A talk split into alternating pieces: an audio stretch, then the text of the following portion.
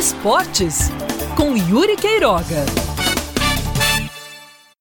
Cada vez mais o Botafogo esbarra no mesmo problema, o problema que se repete desde o início da temporada: não ter um ataque efetivo, não ter uma referência em campo. Eu já cansei de falar das coisas que levaram o Botafogo a esse estado de coisas, de azares com as contusões, especialmente de Bruno Gonçalves e de Rafael Barros, até mesmo a própria montagem do elenco, as contratações feitas, a maneira com a qual o Botafogo se acostumou a jogar e até mesmo tirou vantagem para conseguir a classificação para o quadrangular do acesso.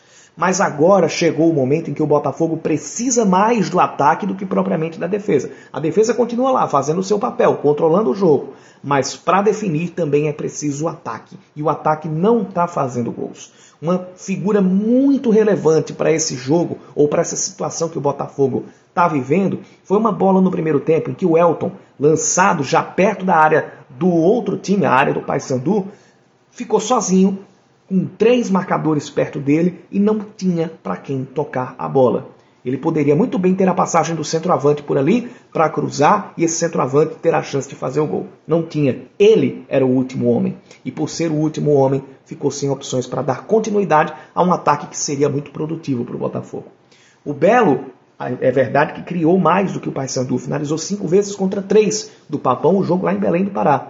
O time do Botafogo teve um gol anulado por um detalhe, pouca coisa que o Elton estava impedido. Se o passe de Cleiton tem saído meio segundo antes, o Elton estaria em posição legal e aquele gol seria validado. E aqui eu estaria falando, talvez, que o Botafogo pecou nas criações, que o Botafogo pecou nas finalizações, mas que tinha feito diferente dos outros jogos o suficiente para ganhar e o suficiente para recuperar a confiança. Infelizmente, não é isso que a gente está podendo relatar hoje.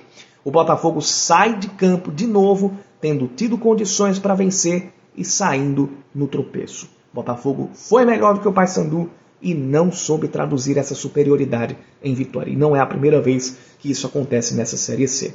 A defesa contou muito na primeira fase, quando era preciso se preocupar com o rebaixamento. Mas agora não existe preocupação com o rebaixamento. Se você não ficar entre os dois, você fica na Série C para o ano que vem. Não tem, entre aspas, um grande prejuízo.